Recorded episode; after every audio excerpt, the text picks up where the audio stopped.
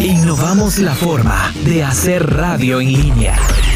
Radio La Guapa SB. Que, que, que la música te acompañe.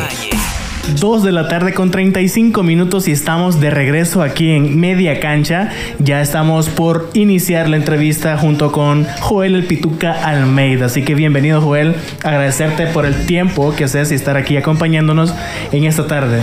¿Qué tal? ¿Cómo están? Un saludo por aquí a todos, un saludo a todos los que nos están escuchando. No, agradecido, agradecido por la invitación. Colo en especial, muchas gracias por tomarme en cuenta. Eh, bendiciones en, en, en esto que están iniciando en la carrera y bueno, aquí vamos para adelante. Gracias, gracias. Mira, yo tengo la curiosidad también para empezar así, tranquilo, digamos. A mí me da, me, me da curiosidad porque investigando acerca de, de, del Pituca Almeida, o sea, no sé de dónde proviene el pituca. No tuviste dónde encontrar quizá. Yo lo busqué, lo busqué, pero no sé, no estoy seguro si será eso. No, fíjate que ese apodo me lo ponen desde pequeño allá un primo que no estaba en muy buenas condiciones en ese momento Ajá. y les causó bastante gracia. El día siguiente pensaban que, que, me molestaba, ¿no? Entonces se me empezó a quedar ese apodo y cuando me empiezo a involucrar en el fútbol eh, sabía o, o, o, capté rápido que mencionar nombres es complicado, ¿no? Aprenderte nombres es complicado y es más pegajoso un apodo. Y el apodo de Pituca, pues bueno, todos se decían Pituca y rápido se le pegaba. Entonces ya, ya era como que ya sabes quién es, quién es el portero, quién, de Durango, Pituca. Entonces fue por eso que lo adopté y también porque en mi casa, en, en el pueblo, en todo eso, eh, nos conocían como Nachillos, porque uh -huh. mi papá es Ignacio Nacho y bastante buen jugador de ahí de, de, la ciudad y decían, ustedes tienen el mismo plante, el mismo porte o algo así y nos decían por su nombre, en lugar de decirnos cada uno lo nuestro, yo quería algo mío y fue de ahí que, que adapté eh, el apodo. Tú mencionaste Durango. Para quienes nos escuchan, Joel proviene de México, especialmente, específicamente de Durango. Así es, de Durango, Durango. Es, Durango se ubica ya por Sinaloa, entre Sinaloa, en Torreón, Coahuila. Eh, al inicio del norte, somos parte del norte y pues contento, ¿no? Contentísimo de ser duranguense. Qué bueno, así que Continuamos con, con, la entrevista. Yo creo que Joshua, yo lo el veo inquieto. Pituca. No, yo, yo estoy ansioso para tirarle, bombardear con bastantes preguntas. Yo, yo inicié tranquilo, pero yo creo que vos sí venís. No, nos ponemos a las lo que pilas. Te trunje, tencha, ¿eh? Nos ponemos las pilas para preguntarle cositas acá. El Pituca, decía que se arme la machaca, decía fuera del aire, así que. No, y nos estaba, nos estaba enseñando varias palabras o varias frases, digamos, como de arre con la que barre. Arre igual de que, una. Sí. Igual que tenías otra, ¿no? No, no, no, no ni Esa, las menciones ajá. No, al aire no, al aire no. Cosas que no se pueden mencionar en vivo. Pero háblanos un poquito, Pituca, de tu trayectoria. Ya que se me, ya sé que se me fueron las palabras, ¿no? Este, por ejemplo, podríamos preguntarte, Durango si ya nos dijiste qué parte de Sinaloa, pero también cómo fue tu trayectoria en el fútbol. O sea, vos empezaste en los barrios, eh, empezaste. ¿Alguna vez te imaginaste que ibas a llegar a la liga profesional o algo así? No, en realidad no. Yo a quien veía como futbolista era mi hermano y yo le decía, eh, tú vas a estar jugando y yo voy a estar en el apartamento porque voy a ser tu, tu representante, Manager. ¿sí? Y tú mientras juegas allá yo voy a estar en los videojuegos, ¿no? Entonces claro. crecimos juntos jugando en, en, la canchita ahí enfrente de la casa, una canchita de básquetbol y, y ponemos piedras y ahí jugábamos. Eh, allá en Las Gorditas Coronado, en el negocio de la familia, a quienes les mando un saludo si tienen oportunidad de escucharme. Y nada, desde ahí empezó todo, ¿no? Me, me invitaron al equipo nacional, donde era mi hermano, que es equipo local de niños, 12 años, 11 años. Y ellos eran dos años más grandes que yo y pues nunca tenía oportunidad de jugar yo. Incluso una vez fui y le entregué el uniforme al entrenador, le dije, toma, aquí está. Yo, no, ¿para qué me tienes si no juegas? Me dijo, tranquilo, claro. te voy a hacer un equipo de tu edad. Y cabal, ¿no? Me hizo un equipo de, de, de los de mi edad, me puso como capitán, de ahí me mandaron a la selección de ahí de, de, Durango, en donde participamos en torneos nacionales y nos empezó a ir bastante bien. Entonces, cuando yo cumplo que 14 años, viene Chucho Ramírez, entrenador de, de, México, entrenador de selecciones menores, y, llega a Durango y nos escoge una, en, una, en un selectivo para poder mandarle la información a diferentes equipos y pues ahí estuvimos durante todo ese año haciendo pruebas en Pachuca, en Cruz Azul, en Necaxa, en Tecos. Eh, Y vos pensabas que el potencial lo tenía tu hermano, imagínate. Entonces... Sí, pero mi hermano no tenía tanto la disciplina como yo. O sea, a mí siempre me gustaban los retos y después descubrí, a esta edad descubres que el fútbol es una disciplina. No nada más es saberle pegar al balón o quién le pega bien o quién no, no le pega bien al balón. Es un, es un estilo de vida, ¿no? Y tenemos muchísimos ejemplos, ¿no? Como por ejemplo Ronaldinho, que no supo llevarla. O sea, tuviste la disciplina para poder llegar hasta donde estás. Claro. Y eh, me parece bien interesante que se te pegó una palabra, hace poquito lo mencioné, que dijiste cabal. Se te, cabalito, ¿no? Cabalito. pegó. No, ya siete años acá, ¿cómo no se te van a pegar cosas, no? Incluso yo cuando trato de mantener mi esencia, mis raíces y todo, obviamente, porque cuando voy para allá, para casa, el primerito que me regaña es mi papá. Habla bien, eres mexicano, habla, eres de Durango. Y mi mamá, déjalo, que, que tiene viviendo allá y no sé qué tanto. Y mis hermanos la carrilla, ¿no? El bullying que dicen ahora. Sí, no, eso es bien importante, que son bien, o sea, los mexicanos son súper nacionalistas. O sea, no puede pasar algo que no sea de México porque se enojan. Eso es muy bueno, Eso lo hemos visto en el estadio, cuando se ha, se ha jugado el partido El Salvador contra México. Muchos aficionados mexicanos, o sea, son como de sangre somos muy patriotas, sin duda alguna. Y, para prueba, un zapato, ¿no? Diríamos por allá. Eh, aquí en el gimnasio de Tanta Tecla yo tengo colgada mi bandera de México y se enojan los compañeros. Me vale madre, y disculpen. no, está súper bien. Incluso yo le digo a muchos amigos o compañeros de que el verdadero orgullo le sale a uno cuando va fuera del país. Cuando está dentro del país es como que bueno, estás cómodo, estás en tu zona de confort y todo, pero cuando uno va fuera del país siempre sucede de que uno defiende su país, o sea, uno representa a su país, con se siente orgullo, orgulloso, con orgullo, claro. con garra. Claro, con garra, entonces. No, e incluso te comento ahí, por ejemplo, yo cuando recién llego acá había comidas, había, eh, por ejemplo, el chile, yo allá en México no lo comía mucho y vengo acá y como es algo que se le arraiga mucho a México, empiezo a comerlo porque digo, esto me representa, esto me recuerda a mi país. Las canciones rancheras, yo no las escuchaba mucho, sí escuchaba corridos de caballos, pero solamente en cuanto a rancheras de eso. Entonces vengo para acá y empiezo a escuchar y a recordar a mis amigos que los corridos y que no sé qué. Y ahí viene el pituca a empezar a escuchar corrido porque se recordaba a sus amigos. Escuchas un corrido que no tiene nada que ver con lo sentimental y te pones a llorar y dices, puta, recuerdo ahí a mi casa o algo así. Entonces tienes toda la razón, tanto acá en El Salvador como en cualquier país, cuando sales, se te arraiga mucho, mucho tu tierra y tratas de, hacerlo parte. Mencionabas que siete años ya desde que llegaste a El Salvador y cómo nace o cómo paras aquí en El Salvador. Fíjate que cuando yo estaba en San Luis, eh, en, en un equipo de ahí de San Luis de segunda división, Tuve un compañero que se llama Luis Sinestrosa, que fue jugador de Santa Tecla después de Alianza y tuvo un problema con Chalate y no sé qué otros equipos. Entonces eh, nos llevamos muy bien allá en México, en San Luis, compartimos eh, eh, cancha un torneo antes de que él viniera para acá. Y yo cobraba tiros libres en aquel entonces ahí en ese equipo de la portería cuando había tiros libres y, a veces le atinaba, ¿no? A veces sí la regaba. Probando suerte. Entonces hicimos muy buena mancuerna él y yo y cuando se viene para acá me dice a los seis meses, Pituca, acá está necesitando porteros, me dice el entrenador que que ocupa porteros, en ese entonces el, el, Pichi. Y bueno, decide eh, mandarme la información. Hablo con Guillermo Figueroa, con Vidal, que en paz descanse. Y, me hacen la invitación para acá, ¿no? Manuel Alfaro también, que estuvo en ese entonces, Chepe Cuenca. Me hacen la invitación de, venir para acá. Eh, incluso ellos me lo dicen. Tú pagas tus gastos, tú vienes, pagas tu vuelo. Si te llegas a quedar, te reembolsamos todo. Entonces, pues nada, fue una decisión de vida o muerte, quizás. Definitivamente, porque yo estaba a punto de retirarme allá en México, te soy sincero. Tenemos el negocio en la familia, que es pues, eh, de alguna otra parte la herencia que sabemos que, gracias a Dios, pues ahí está y la estamos tratando de sacar adelante.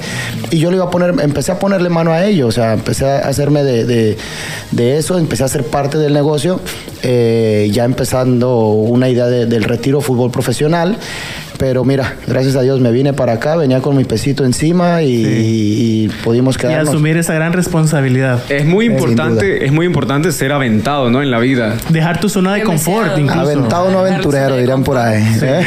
El que no es aventado no le va muy bien en la vida. No, no, arriesguen, arriesguen. Sí tiene que arriesgar, la verdad. Yo a Colo la veo bien callada, no sé. No, es que, o sea, le quiero preguntar, o sea, yo sé que siete años tenés de estar acá en el país, pero ¿cuánto tiempo has estado en Santa Tecla? O sea, ¿cuántos, ¿en cuántos equipos has estado acá en El Salvador? En Santa Tecla estuve cuatro años y medio, después me pasé al vencedor, seis meses, que fue cuando el tema de la pandemia. Eh, de ahí me fui tres meses del torneo, me fui tres meses para México a jugar en una nueva liga que se abrió.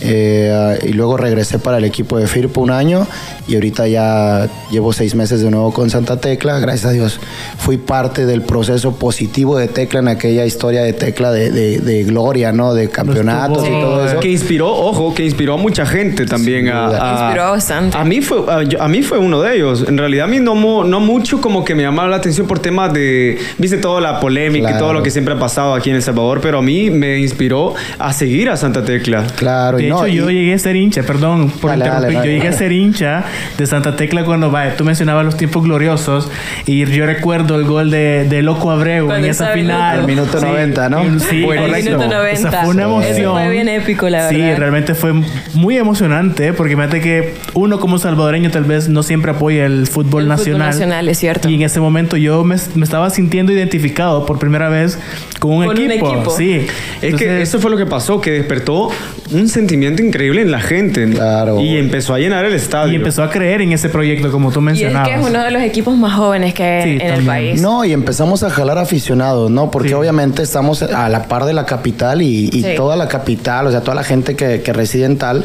eh, son que Alianza o FAS o ya tienen sus equipos establecidos y meter un nuevo equipo es bien complicado. Entonces, creo que Tecla le estaba apuntando a, al- a- a afición joven y hoy en día lo puedes ver a muchos niños que en aquel entonces tenían que 5 años, que ahorita ya tienen 12 años, ya, ya pueden... Que prácticamente fuiste su, su ídolo. Ah, Porque yo he visto varios de reserva que tienen fotos tuyas. Sí, todavía Fotos como tuyas que cuando estabas con el no la loco y suben todo porque eso. dicen que les da pena, pero Ajá. ¿por qué no? Pero lo que me- lo que te mencionaba hace ratito que me da mucho gusto ahora que regresé a Santa Tecla porque estuve en la época gloriosa de Tecla y también en los momentos negros y le hicimos frente y mira dónde estamos ahorita, Sí. ¿no? Estamos Están- salvamos la categoría, así como también fuimos campeones, nos pusimos la camiseta también para poder Exacto. rescatar esto y, y no fuimos como como las ratas en un barco, ¿no? Que son ¿Cómo las primeras que saltan. afrontar, perdón, eso? O sea, cuando sabías, o sea, que estabas literalmente Momentos salvando, críticos. Ajá, Ajá. salvando esa categoría. O sea, que prácticamente llegaste a los tres años de, de que Tecla había subido a primera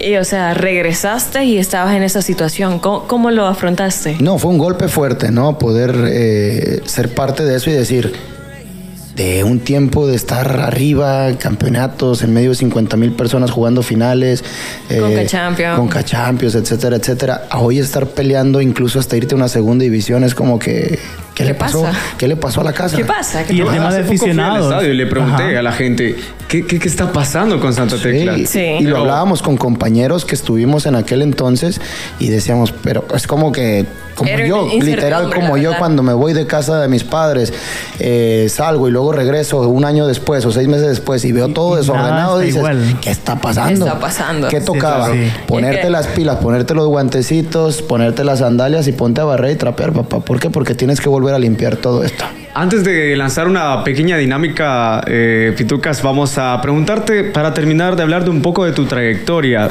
Jugaste en México, aquí tengo que jugaste en Prepa Pumas, jugaste en Alca- Alcranes de Ur- Durango, a Santos de Soledad, ¿no? Sí, estuve, en mi carrera inicia en cuanto a lo profesional en Rayados de Monterrey.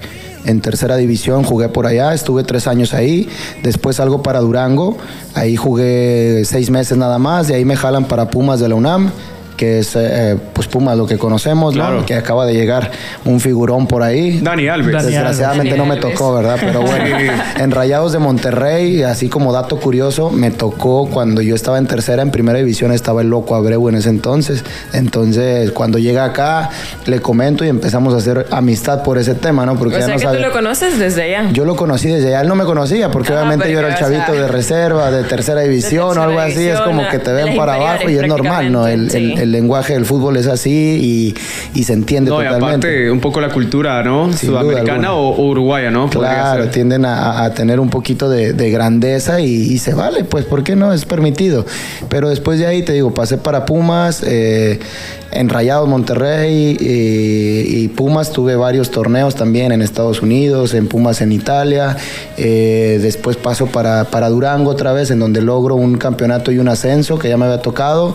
Y luego eh, me invitan para, para Viarello, eh, digo, para Malta a hacer algunas pruebas de un mes y allá estuve en un equipo que se llama San Juan FC, Malta hasta al sur de Italia, al norte de África y por ahí andábamos paseando, nos andábamos echándole Sí. ganas, viviendo todo bien a gusto. Eso, eso mismo eso es bien importante, porque ¿qué le podrías decir vos a un jugador, a un joven que quiere que quiere lanzarse, quiere aventarse a, a, esto seguir del sus mundo, sueños de eso a del fútbol, sueños, claro. prácticamente, ser profesional. ¿Qué le Porque muchos, muchos creen que de una vez van a llegar a debutar en primera división y se saltan ese paso de ir a reservas, o sea, comenzar desde abajo, pues. Entonces, Claro, mira, es un proceso larguísimo, ¿no? Yo, por ejemplo, ahorita tengo 17 años para poder estar donde estoy, 17 años entrenando todos los días, 17 años en los cuales te costó, ¿no? Tener que levantarte incluso varias veces, y te cuento en confianza, como tres veces, recuerdo, me estrellé en un poste caminando en la mañana de que yo no quería entrenar y se iba con los ojos cerrados y pa, me pegaba. Parte del proceso. Sí, Parte de- entonces Sí. ahorita me toca de este lado, estoy estudiando para entrenador, estoy estudiando unos, unos diplomados de psicología en deporte y, y estoy preparándome un poco más. Y el inglés. Y el inglés no, no me queda muy claro, pero ahí vamos. ¿no? No. Y ahorita estoy como entrenador también en una academia International Soccer, la cual, eh, pues el mensaje, como tú lo dices, Sí. ¿no? ¿Qué, qué mensaje le darías a los muchachos? O qué? muchachos, lo mismo que les digo a ellos, esto es una, es una, es una disciplina, es una forma de vida, no nada más Sí. es pegarle el balón y, y tienes que hacerlo parte de tu vida. Si lo quieres, lo puedes lograr, pero si lo haces parte de tu vida. Correcto. Exacto. Buenísimo, Pitucas. Incluso nos vamos a pasar a un temita bien delicado, ¿sabes? Vamos a hablar sobre lo que está pasando en la Facebook. ¿Qué te parece? Es una porquería total. O sea, el tema. Empezamos- el- empezamos. Fuerte, Sí, fuerte, no, es- fuerte. Empezamos fuerte. Si le preguntas a cualquier futbolista qué te parece, te va a decir lo mismo. Me tienes Sí, sin sí. trabajo, me tienes, Claro. me tienes parado. O sea, prácticamente. Sí, Entonces, es algo que muchos tal vez no ven. un tema, un tema que no nos corresponde a nosotros lo estamos pagando nosotros. ¿Y por Sí. qué? Por necedad de varias personas por ahí. Discúlpame mucho, ahorita está para resolverse facilísimo. La gente que está al frente, tengo entendido que casi todo el comité de la federación que estaba actualmente ya renunció. Solamente queda una persona. ¿Por qué no te vas si no te quieren? Si te están gritando todo el mundo, ya no queremos que estés ahí. ¿Cuál es la necesidad de seguir? O sea, es, es un fútbol, el fútbol es, es de todo el país, el fútbol es de toda la gente, el fútbol es de todos los futbolistas, no nada más de una persona. No porque tengas un cargo ahí significa que, te- que, que- que es tuyo o algo. No, tú estás ahí porque la gente quiso, es una democracia, no significa que tengas que seguir.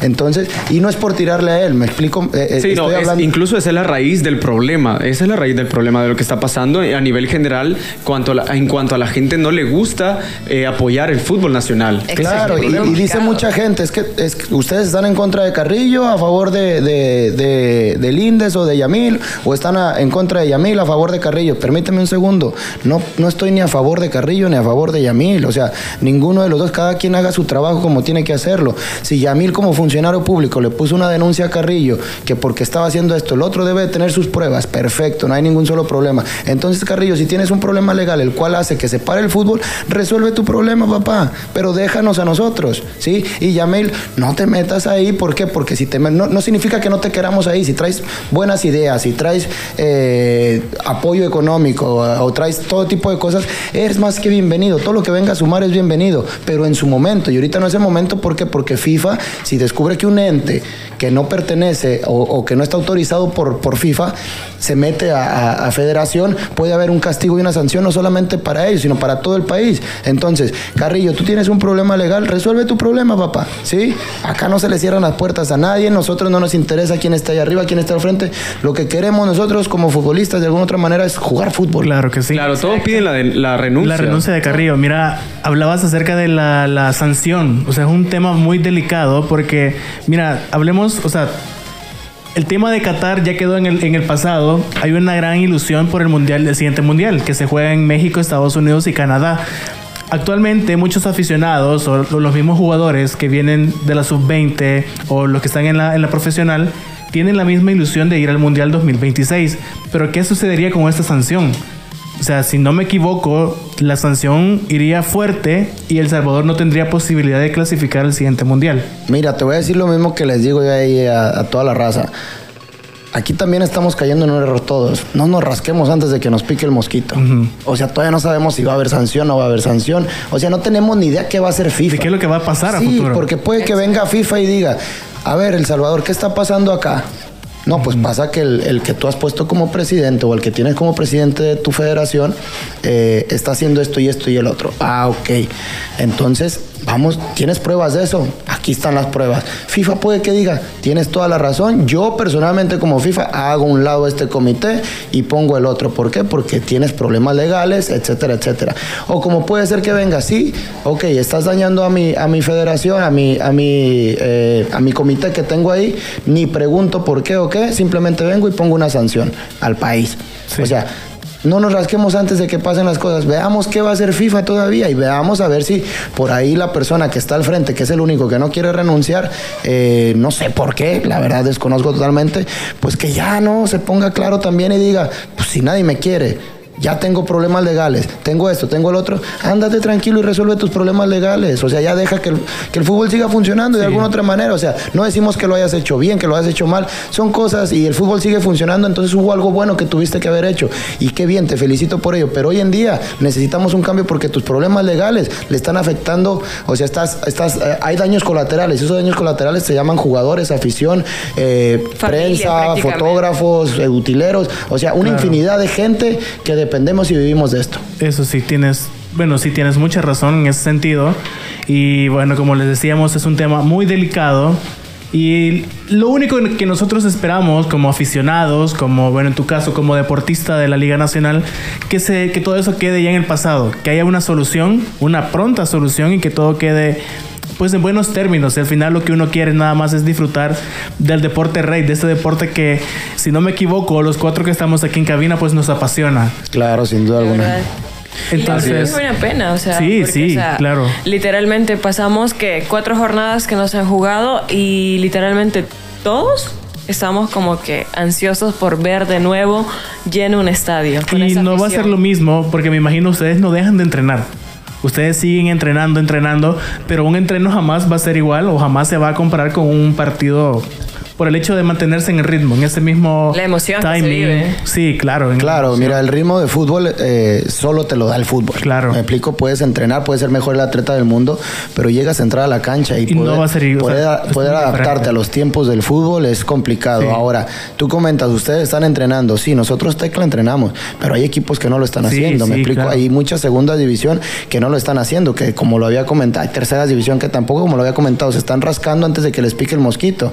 En lugar de poner manos a la obra, lo que están haciendo es, ay Dios mío, no, mejor no. Pues pónganse a trabajar, pongámonos claros ya. Sí. Levantemos este fútbol que ha estado tan decaído, hagamos algo, empecemos a poner piedritas para poder construir un gran imperio de esto. Exacto. Yo creo que, bueno, vamos a Te dije que íbamos a hablar fuerte, loco. Y aquí Hablando- estamos Y es que hablo para fuerte. desahogarnos. Como decimos acá, patada al pecho. No, la- es que yo siempre lo he dicho, ¿no? Eh, lo más decente es lo más sincero y así es la cosa. Entonces, Buenísimo, me parece, Dale. Pitucas. Incluso, bueno, vamos a proceder entonces a la pequeña dinámica porque te vamos a preguntar unas cositas que lo primero que se te venga a la mente, Pitucas, esto tiene que ser lo más Natural, lo más natural. Mira, posible. es que no dejo de ver a Baires, güey. Yo aquí- lo, que te encanta. lo acabo, lo acabo de subir a la historia de Instagram. Síganme todos los que puedan Instagram. ¿eh? Lo acabo de subir. El Eh, nene eh, Baires. Es nuestro capitán, el nene El Baires. nene Baires. es que te lo pusimos especialmente por eso. Lo sé. Lo trajimos. Lo trajimos especialmente. Viene de otro lado, ¿no? Viene de- Sí, Y se va a ir para otro lado, güey. Yo creo que se va para mi casa, ¿eh? Muy bonito, sí. Pero bueno, Pitucas, eh, vamos a comentar. Por ejemplo, ¿qué es lo primero que hace Pitucas en la mañana al levantarse? Tomar agua, Arroz o maíz, las pupusas. arroz, Eso. Taquitos de al pastor o de carne. carne, Equipo europeo. El París. Eh, El París. El ah, no, París. pero no nos vamos por el dinero, ¿no? El París. Por el dinero no nos vamos, ¿no? No. Porque está todos Me- los jeques, todos los jeques. Ah, Por los jeques. No, siempre me ha gustado. Me, me ha gustado mucho siempre el París. Bueno, ha sido fiel, ¿no? Porque hay mucha gente que se está haciendo ahora, ¿no? Y creo que de- sí. de- de- también de equipos europeos porque pude tener la dicha de visitar ese estadio, entonces también me, Ah, me, me buenísimo. de los ahí, príncipes. eh, Se qué sí. siente, dicha, se qué siente. dicha, la verdad. Mira, marca preferida de zapatos para jugar tacos. Pirma, Ok. Buenísimo. Quiero ver, quiero ver, quiero ver. Eh, montaña o playa. dependiendo del lugar. Aquí en el país, aquí en el país. Acá en el país. Acá en el país me encanta la montaña. Tacos o pupusas. Tacos. Ah. ¿Qué se sienten mal? A ver, espérame, espérame. Para no dañar susceptibilidades, etcétera, etcétera, sin raspar chile. muebles, permítame un segundo. Las pupusas a mí me encantan. ¿Por qué? Porque es muy parecido a lo antes mencionado, que tenemos un negocio y herencia, etcétera, etcétera, y son gorditas. Las gorditas son Similar. casi Es similares a las pupusas. es Así es que en cuanto a mí me digan, ¿qué prefieres? ¿Esto o lo otro? En cuanto a pupusas, permíteme. Yo respeto mucho las pupusas, las amo cada que me como una pupusa, recuerdo mi casa porque pienso que son las gorditas. Así es que es ese tema. ¿Cuál es tu favorita para terminar? Las revueltas. Las revueltas. Sí, Ah, me sí encantan las de camarón, las de loroco son riquísimas también. Pero exótico, esos, esa especialidad. Las de ajo, Las de ajo. ¿eh? Sí, sí, sí. A Bueno, ver. buenísimo. Entonces, Pitucas, es un placer estar en nuestro primer programa con nosotros. Imagínate que estás dándole una- un gran inicio a este programa. Sí, exacto. Así que media cancha inicia con el Con broche derecho. de oro. Con Yo diría con broche de oro, con un invitado especial aquí en Media Cancha. Y no, de verdad agradecerte el tiempo porque yo creo que nos extendimos demasiado. Sí, nos puso- emocionamos. Nos emocionamos. Nos emocionamos. Sí, ¿Qué? ¿Ya terminamos, güey? ¿O qué pedo? no, muchísimas gracias. Gracias a ustedes por la invitación. Sinceramente, eh, siempre me ha encantado, ¿no? Estar en, en estas cosas y apoyar porque son parte del, del- del tema del fútbol. O sea, sin ustedes esto no sería nada posible. Felicitarlos por esta iniciativa que están teniendo, es buenísima. Disculpen si por ahí sale más de alguno con, con alguna duda de aquí o algo, puede escribirme sin problemas a las redes sociales o a ustedes ahí le contestan, ¿no? Cómo soy. Eh, pero bueno. ¿Cómo te pueden buscar, por ejemplo? Pitux Almeida Ustari. Excelente. En Instagram. En Instagram, en Facebook, en TikTok, Pitux ¿Salió bailarín en. TikTok? ¿Mande? En, en Bailarín, Twitter bailarín también. en TikTok, no. Sí, algo. viste, eh, ya lo no- No, no lo he visto. no, no. Nos Ya lo encanta el baile. nos Hay que verlo. Sí, la Sí. locura, ¿no? La, la- Ah, eso. la alegría nos fascina. Eso, así es, es la, esa es la actitud. A ver, ¿cuándo nos invitan a ir a las delicias? Oh. queremos ir a... No van porque no quieren. Ahí es Ah, su porque casa. no nos invitan. ¿Eh? Es su casa. Pueden llegar cuando Sí. gusten. Son más que bienvenidos. Ahí podemos incluso grabar algo, sacar unas fotografías y, y todo eso. E Incluso lo podríamos, los podríamos llevar el primer partido, o sea, de, de, de- en casa. o sea, Vámonos, vámonos. Primero Claro Dios se sí, resuelve claro todo sí. esto y el primer partido será en casa y están invitados. Claro Gracias, gracias. Bueno, una vez más, agradecerte, Pituca, por el tiempo. Son las 3 de la tarde con un minuto. Los vamos a dejar con un pequeño bloque musical y ya regresamos con más. Arre. Arre que Arre la barre. que ¿verdad?